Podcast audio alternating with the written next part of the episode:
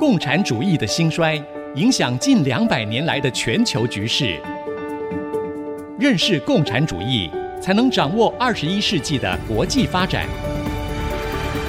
全球视角大历史观点，欢迎收听《共产世界大历史》，吕正理说书。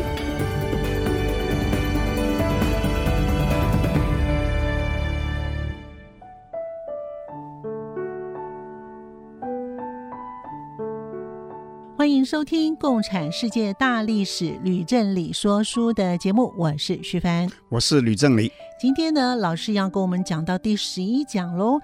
老师，我们上一讲谈到，俄国的三千名的军人发起了十二月革命党人案，那虽然失败了，却加速了革命运动的发展。同时呢，俄国也出现了所谓的民粹主义和虚无主义。那这一讲的主要是讲些什么呢？在进入本讲的主题以前呢、啊，我想先要重复说明民粹主义跟虚无主义的不同，因为我一向认为思想和价值观是决定了历史发展的脉动，所以我们一定要弄清楚。嗯，那么民粹主义者大多是俄国的知识分子，他们对于农民和农奴的悲惨遭遇，哈。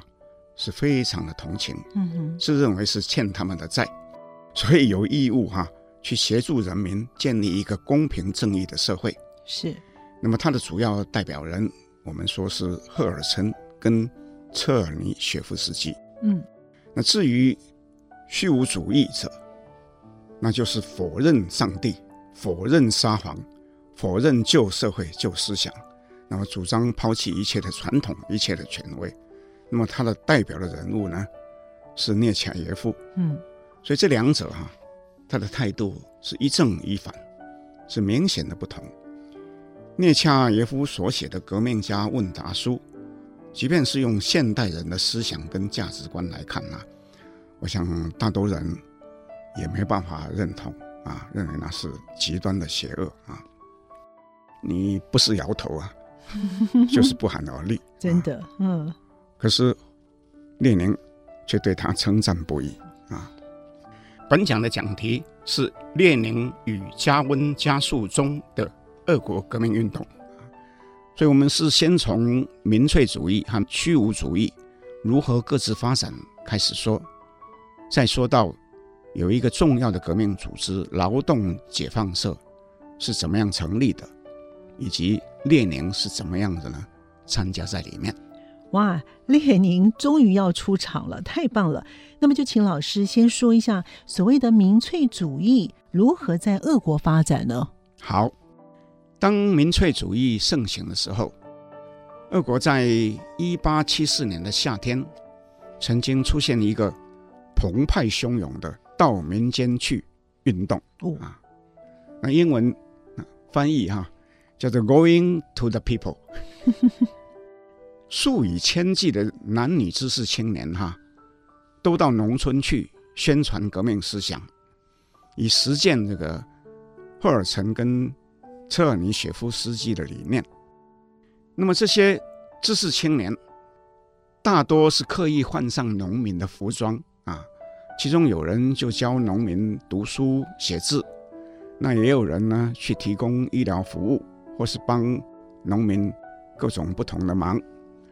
不过最重要的是分发一本革命的小册子，嗯。啊，那这些青年男女中，其实大部分都是贵族、将军或是士绅家庭的子女哈，啊，其中也有一大部分呢，曾经到过法国、德国、瑞士去留学的，哦。啊，俄国的上流社会在当时其实都是崇尚仿效法国风。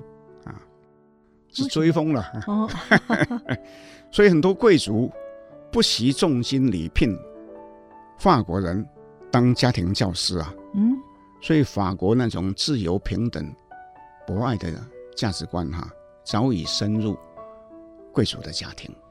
所以这些家庭的公子哈、啊、小姐们哈、啊，嗯哼，都有这种观念。嗯。那当时俄国农民对于这些志愿到农村啊去帮忙的热血的知识青年是什么样的一个态度呢？当时俄国的农民大部分非常感谢知识青年的奉献，嗯，可是对青年学生的革命思想却不能理解，其中有少数人反而心生。猜疑哈，都不晓得他们要干什么了。嗯嗯，所以有人哈就去警察局密报啊。那么警察就根据他们的举报哈，就逮捕了八百多个人。这么多啊！后来又将其中的一百九十三个人哈送交法庭去公开的审讯。不过法庭同情这些学生啊。所以最后的判决大多是无罪的释放。不料，沙皇竟然命令警察把这些人重新全部逮捕起来，又把他们都流放到了西伯利亚。哇！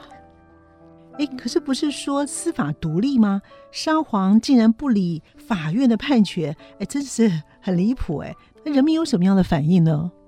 沙皇当然说啊，这个法官可以独立审判，可是我沙皇啊是高于所有的法官啊，因为他就是法。那俄国的历史把这件事情称为“一九三人案”，一百九十三人的案啊。那么人民因为这个案，对亚历山大二世哈就更加不满了。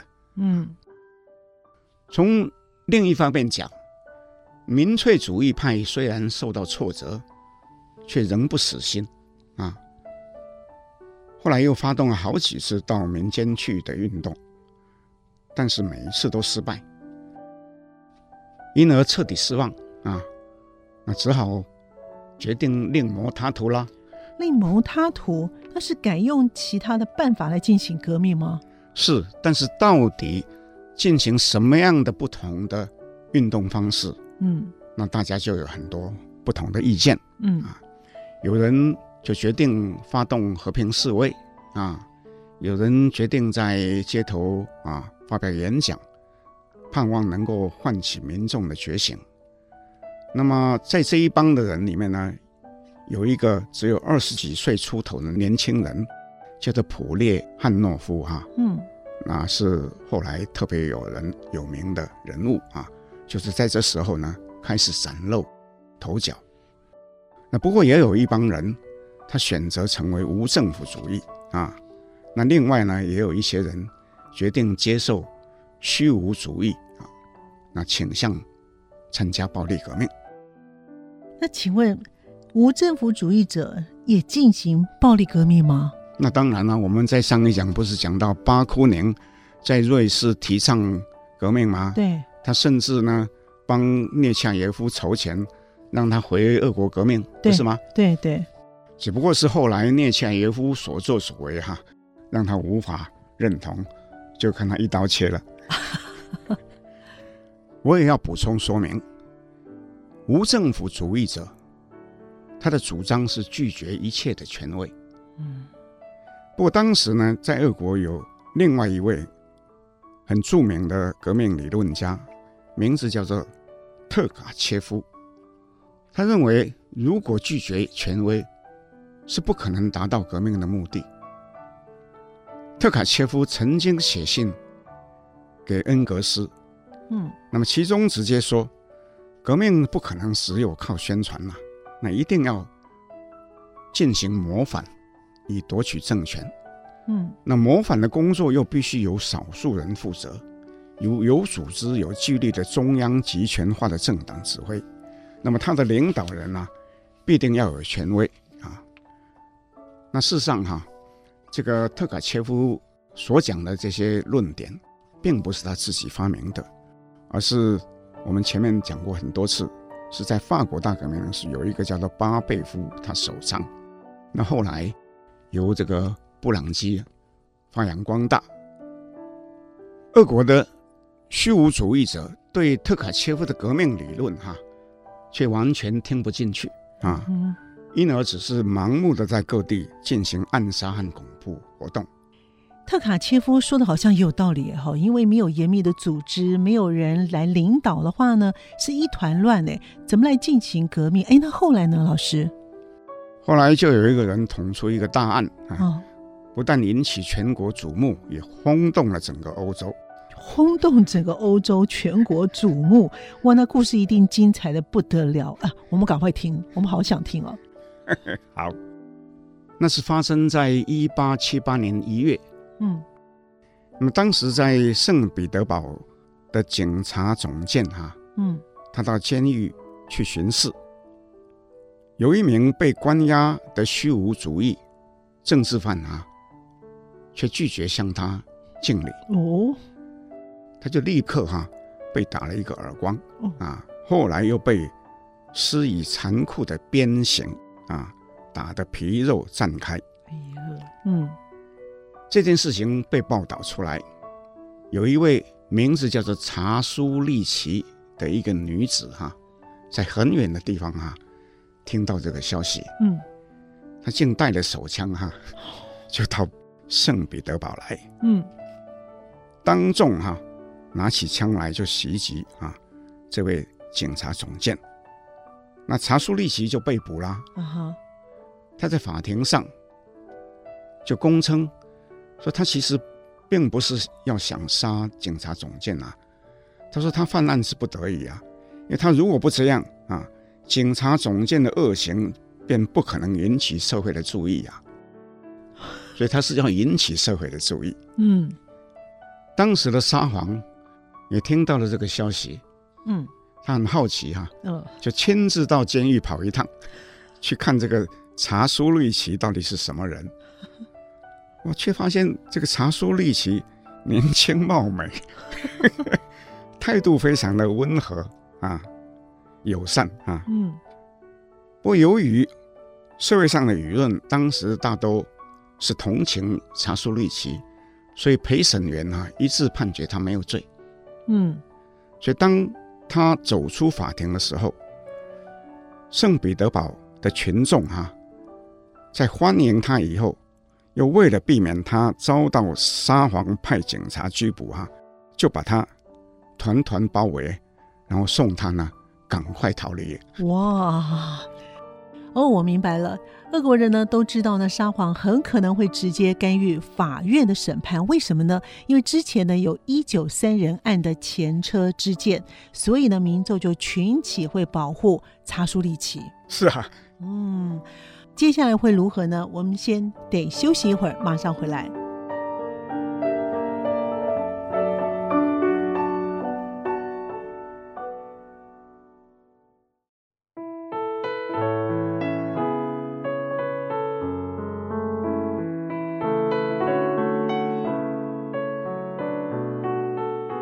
迎朋友们继续回到《共产世界大历史吕振理说书》的节目。我们的节目在每个星期二的晚上八点到九点钟播出，在每个星期六的下午十四点到十五点会再重播。老师，我们刚才谈到的查书利奇案呢，的确是很精彩，但是为什么它会轰动全欧洲呢？这个一方面是根据一些书引述当时报纸的报道，但另外嘛，坦白讲，我是从。啊、呃，我曾经介绍过的一一位叫做克鲁泡特金，他的自传里面知道的。嗯，你那自传里面的内容是什么呢？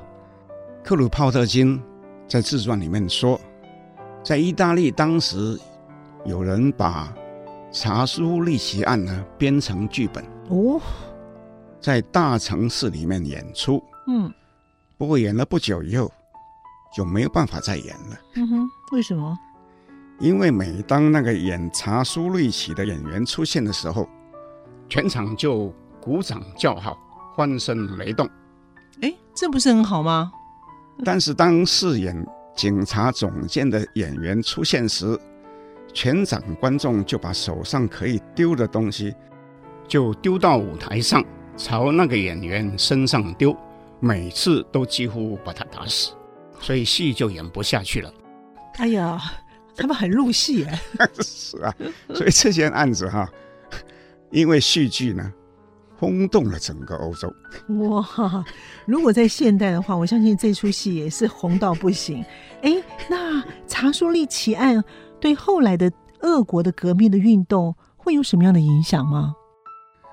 那这案子既然红起来，那就影响在俄国刺杀政府高级官员的案子哈、啊，就层出不穷了。哇！有一阵风，对不对？这是他群起效应就对了。对，所以到了第二年，革命党里面竟然有人不顾同志的反对啊，就又去刺杀沙皇。嗯嗯嗯。那结果失败。嗯。那亚历山大二世当然就震怒了。对。他就下令大举逮捕党人，立刻判处坐牢、流放或是死刑。我们前面讲到那一位民粹主义者普列汉诺夫，嗯，他一向认为恐怖行动不但是虚耗革命的力量，又招来政府的报复，对，所以是坚决的反对。可是激进派却认为，只要除去沙皇跟少数的官员，就可以达到推翻专制政府的目的。所以双方啊，为此就不断的争论，而各持己见，到最后的结果是什么？分裂。就是分裂，嗯啊，所以激进派就决定另组一个党啊，称为民意党，它的英文叫做 People's Will 民意党。那继续进行恐怖活动啊，那政府就如临大敌了，就下令彻底的镇压。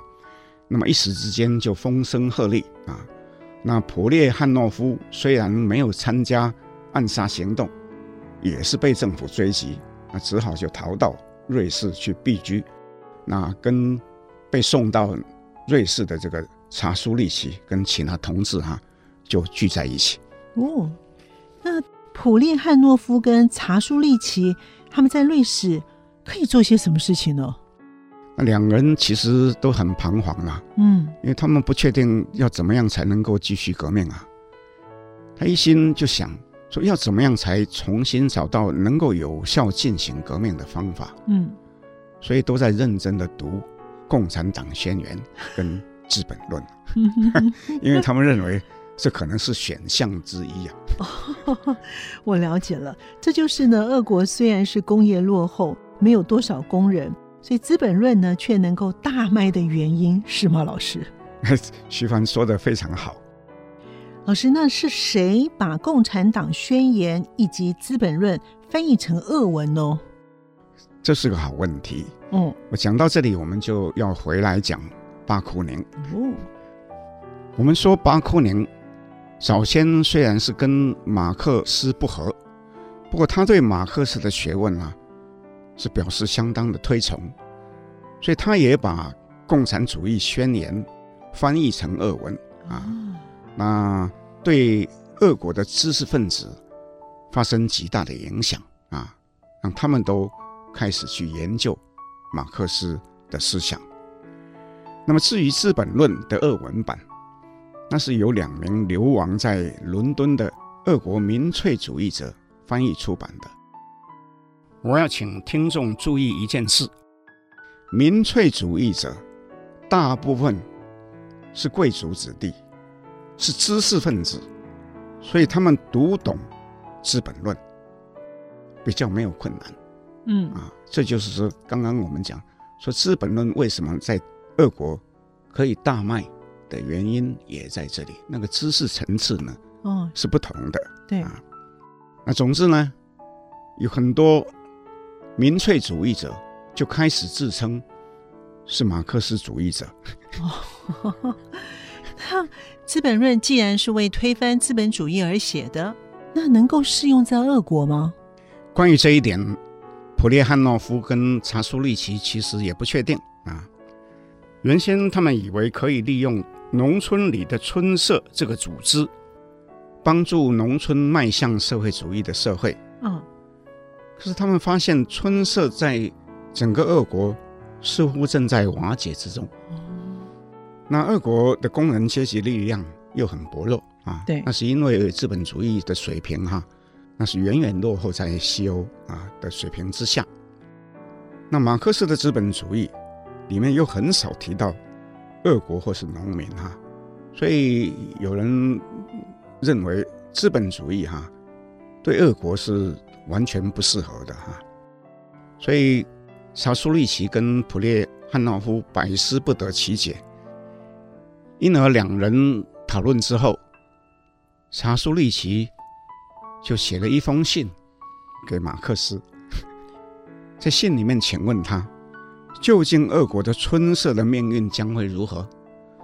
俄国是否要等了几十年，等到资本主义的水准上来以后，嗯，再来发动无产阶级革命？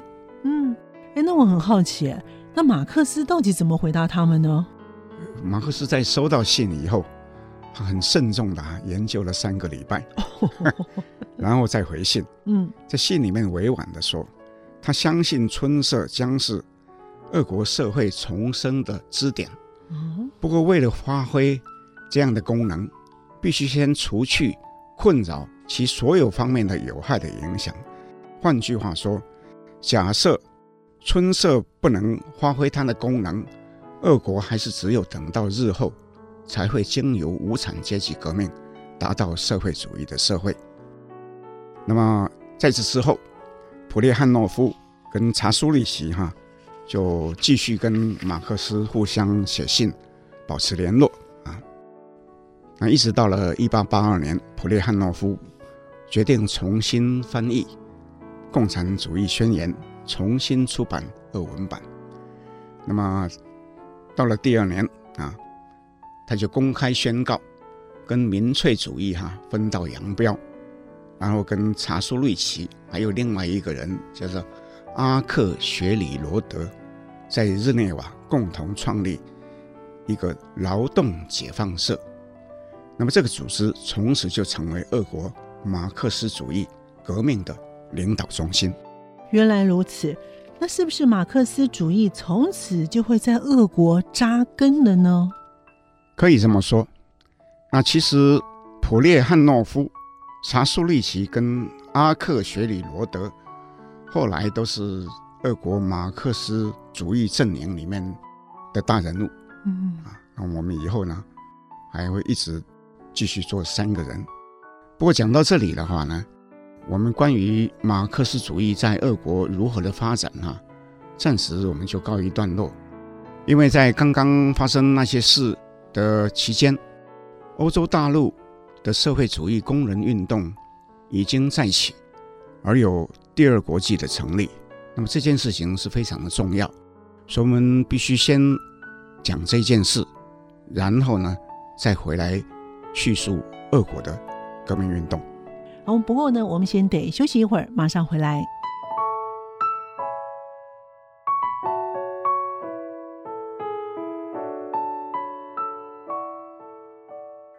欢迎朋友们继续回到《共产世界大历史吕振理说书》的节目。我们的节目呢也会在 IC 之音随选即播，在 Apple Podcast、Google Podcast 以及 Spotify 同步上线。老师，我们刚才提到了欧洲社会主义啊，还有工人运动啊，已经复起。为什么会复起呢？我们先要知道第一国际为什么会结束，就是因为呢，在巴黎公社事件以后。被各国打压，那内部又发生分裂啊，所以就只好啊解散了。不过呢，德国在一八七五年成立社会主义工人党啊，由贝贝尔所领导的。嗯，在那之后哈、啊，欧洲各国的工人也受到鼓舞，所以纷纷出现社会民主党、社会劳工党、社会民主工党、工人党或是其他。各种不同名称的政党啊，那么我们上面讲的俄国劳动解放社，其实就是中间的一个党。嗯嗯。那我特别要讲说，马克思有一个女婿叫做拉法格，他事实上是法国工人党的领导人之一。嗯，在美国也有一个叫做社会主义劳工党，它的创立者。魏德迈和佐尔格也都是德国的移民，跟恩格斯啊是非常亲近的。所以老师他们人就越来越多，那自然就成立了第二国际吗？那实际上，第二国际并不是水到渠成自然成立的，而是因为发生了一个突发事件，而被迫匆忙啊组成的。说起来也是一个有趣的故事。哇，又有故事可以听，太好了。这个事情发生在一八八九年。徐帆，你记得法国大革命是哪一年呢？我知道，一七八九年。没错，所以一八八九年就是一百法国大革命一百周年纪念。哦，大革命既然是发生在一七八九年，又发生在法国，所以法国工人党里面就有一个叫做可能派，就是主张。联合其他各国的工人组织社会主义政党，在巴黎开大会。老师，我先提出一个疑问：什么叫做可能派？可能派主张效法英国工联，走议会的路线，认为以和平方法取得政权是可能的。嗯，那马克思跟恩格斯常常喜欢替人家取名字。所以这个可能派，可能就是马克思跟恩格斯替他们取的。总之，这个可能派建议，在一八八九年七月十四号巴士底日，召集各国的工人在巴黎开大会。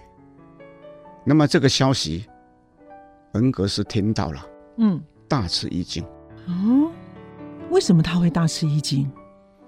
因为这个大会如果是别人主导的，而不是马克思主义派主导的，他怕呢就此失去了主导权。嗯，所以这就火急哈，嗯，敦促他的所有的同志们啊，另外召集一个会议啊，并且是选择跟可能派举行会议的同一天。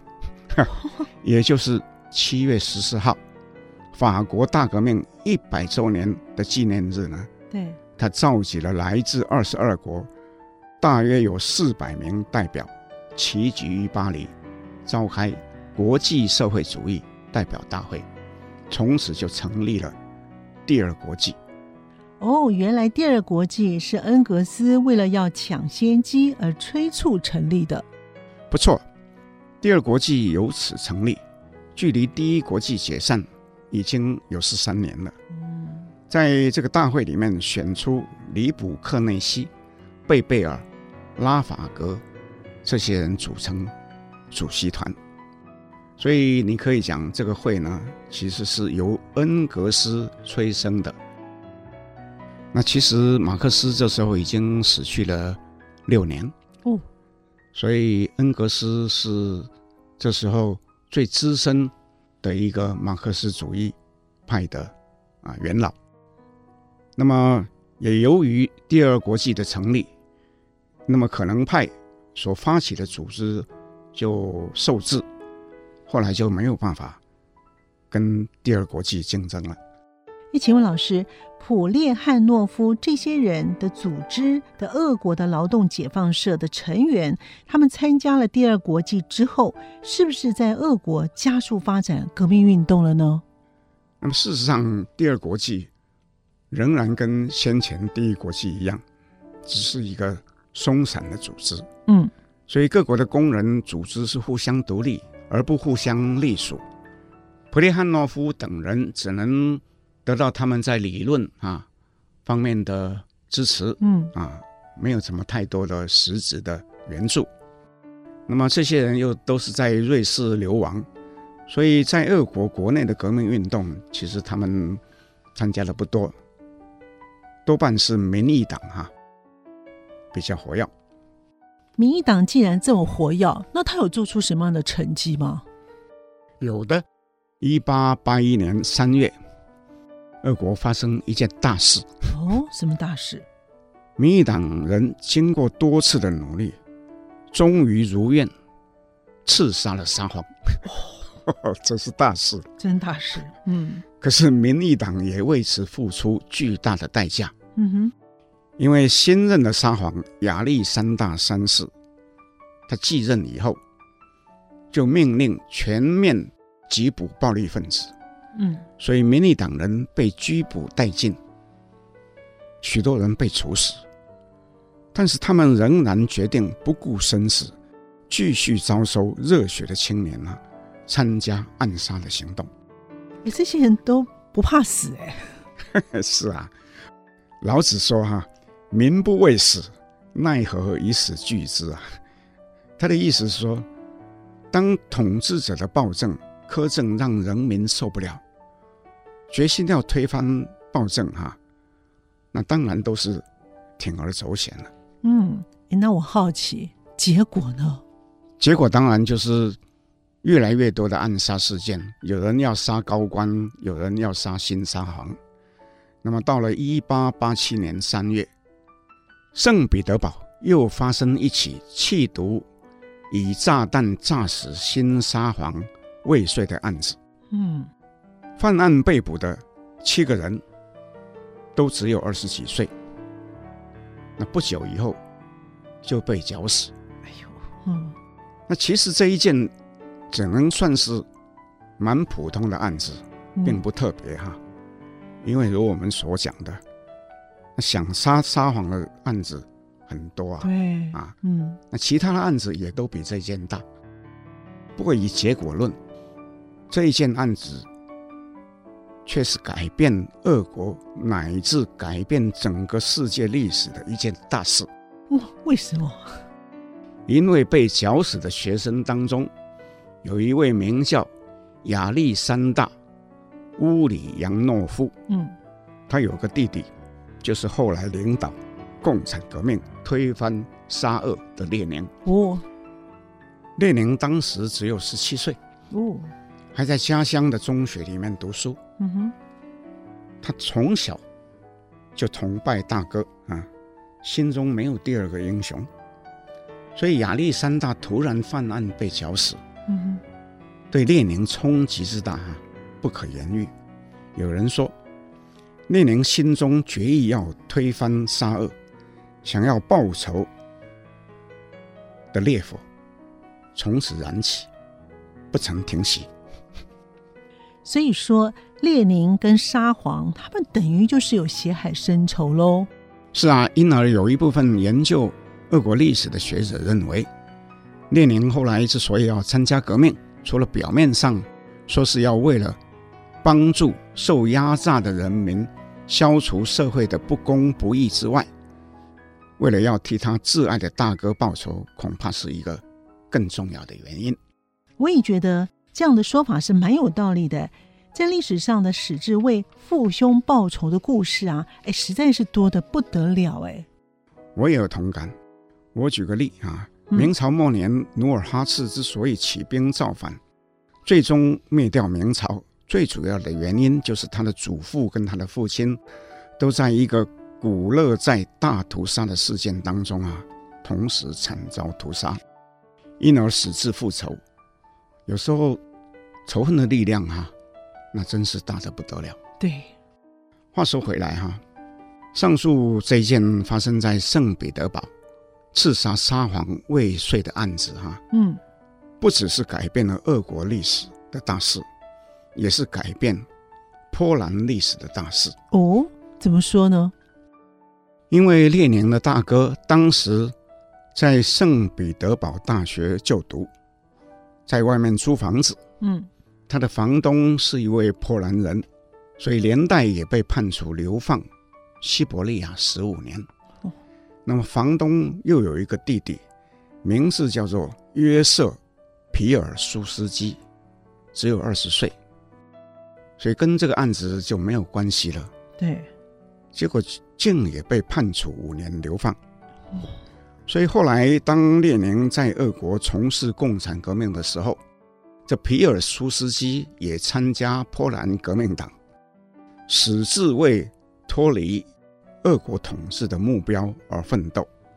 啊，其实也是为他的哥哥报仇。嗯，在同样也在一九一七年起义成功，而成为日后波兰的国家领导人。哇！真是太有趣了！一件的刺杀沙皇未遂案，竟然导致出现了两个革命领袖，故事越来越精彩了。我们先休息一会儿，马上回来。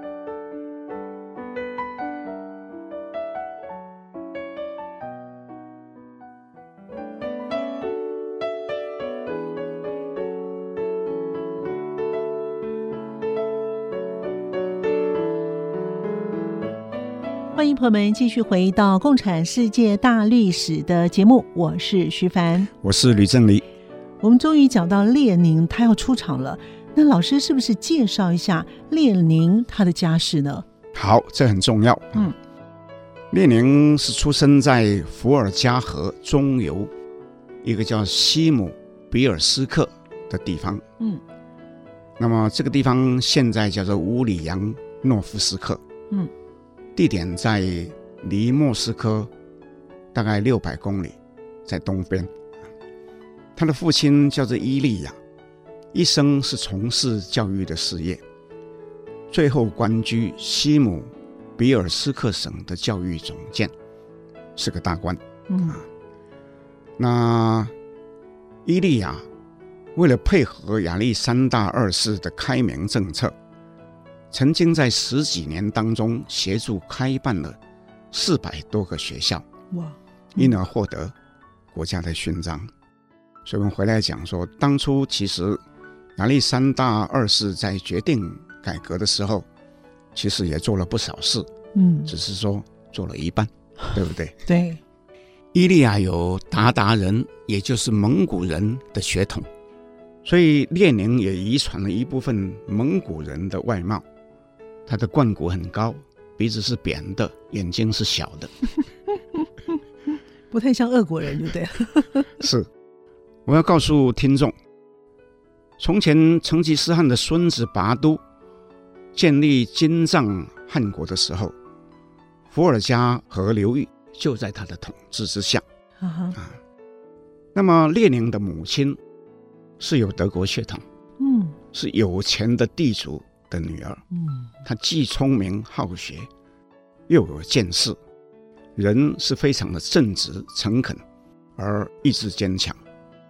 同时，她非常注重儿女的教育，所以列宁在少年的时候非常喜欢历史和文学，尤其喜爱读屠格涅夫、托尔斯泰的小说。哈，那无疑是受到他妈妈的影响。列宁的家里有兄弟姐妹，一共六个人，从小一同过着相亲相爱的快乐童年。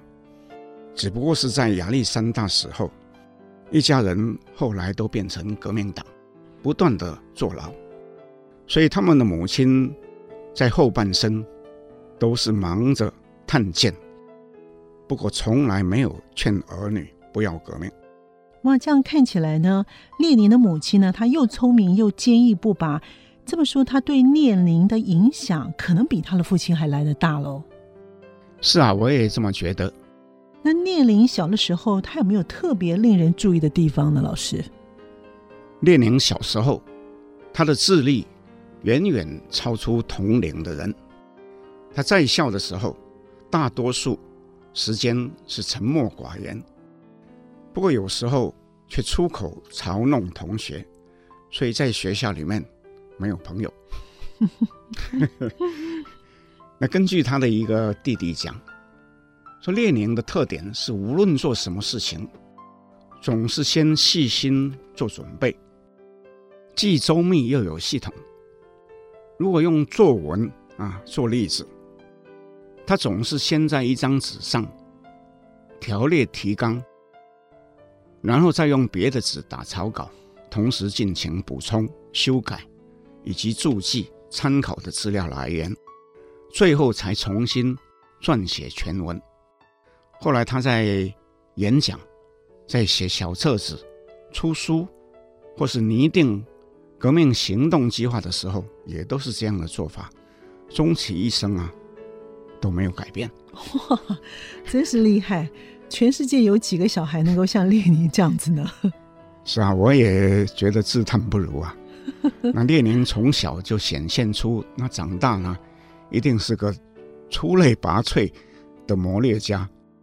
但是他大哥的案子可能会造成他很多的问题吧？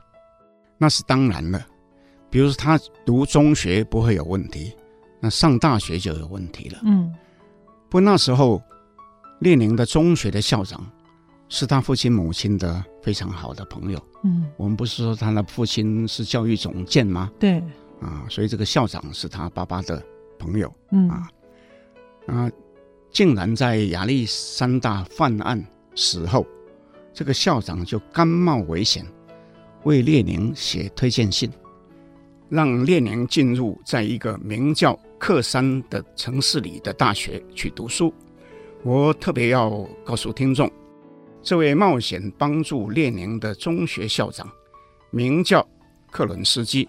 请听众记住，因为他有一个儿子，在日后也参加推翻沙皇的革命，却是列宁所领导的布尔什维克派的死对头。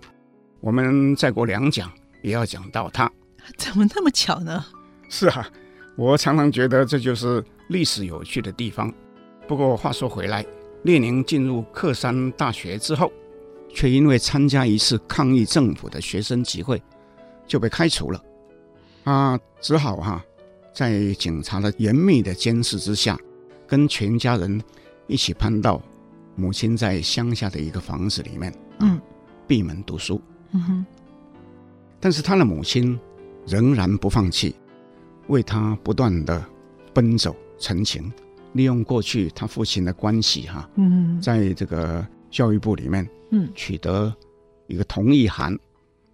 同意他用自学的学历哈、啊、去参加国家的考试，嗯，结果列宁竟然用一年的时间准备四年的大学的课程，一举哈、啊、获得大学毕业同等的学位。哇，是不是很厉害啊？对，这对聪明的不得了，真的聪明的，所以他是自优生。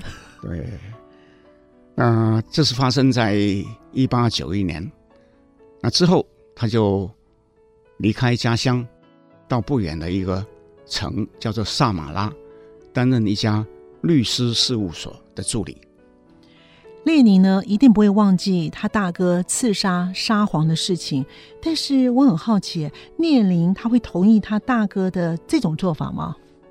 直接的说，列宁虽然痛恨大哥之死，却并不认同大哥刺杀。沙皇的做法，他认为可能那是比较鲁莽的做法。嗯，他后来彻底的研究马克思、恩格斯跟普列汉诺夫等人的著作，他坚信只有共产革命才是推翻沙皇的正确途径，所以就开始在萨马拉组织秘密的马克思主义小组。在离萨马拉这么偏远的地方都能够组织的马克思主义小组，那是不是代表着普列汉诺夫他的劳动解放社已经开始扩大发展了呢？老师，没错啊，俄国国内这时候正面临一个关键的转变期。那么由于资本主义来得非常的快，在十几年前，农民即使是离开了农村到都市。也找不到工作，嗯，但到了这时候，全国光是大工厂和铁路工人就已经超过一百五十万人，哇啊！不过工人的工作条件，包括工时、工资、工作场所和家人的生活状况啊，其实是和先前英国、法国、德国的情形是一样的恶劣，嗯。那于是有人就开始捣毁机器啊，罢工，或是发起工人运动啊。所以，希望你记得我们在讲英国对啊那个卢德运动是的历史吗？嗯嗯，也是发生啊之后就有罢工啊的事件。没错，也因此，这个普列汉诺夫他所领导的劳动解放社就不断的壮大起来。那马克思主义已经逐渐成为俄国主流的革命思想。话说回来。萨马拉只是个小城市，对，列宁需要更大的舞台，嗯，所以到了一八九三年八月，列宁就转到圣彼得堡，那又立刻参加秘密社团的讨论。他不但发表演讲，又在演讲会中起而攻击那些演讲者，常常把民粹主义者逼到哑口无言啊，甚至是下不了台。所以立刻就引起注目哈。有一位非常知名的革命分子哈，在听完他的演讲以后就说：“嗯，这是一位看得非常远的人物啊，我们之中没有一个人赶得上他。”所以众人啊，敬佩他的学问渊博，又看到他年纪轻轻，而前额头发都已经掉光了哈，所以都叫他老头子。哇，这这列宁呢，果然是非常人啊！是啊，他很快就崭露头角，让众人感觉哈，不是一个池中之物。又过了差不多半年，列宁。偶然认识了一位比他大两岁的女郎，叫做克鲁普斯卡娅，两个人一见钟情。克鲁普斯卡娅的父亲是一名沙俄的贵族军官，被派到波兰任职。那么当时在波兰的俄国人有两种，嗯，一种是看不起波兰人的俄国人，嗯哼，另一种是同情波兰人。的俄国人。哦，嗯哼，那么克鲁普斯卡娅的父亲对。是同情波兰人，所以他不满政府迫害波兰人，结果竟被停职，又遭到起诉，啊，所以境遇就很坎坷，所以克鲁普斯卡娅也因此哈、啊、只能读到高中毕业，嗯，生活非常的贫困，所以他一生。都同情被压迫的穷人，所以一直跟着列宁。列宁呢，认识了一位终身伴侣哦，就是克鲁普斯卡娅。这位女性呢，其实对她日后的帮助也是很多的哦。所以呢，今天的节目呢，由于时间上的关系呢，我们就先进行到这里。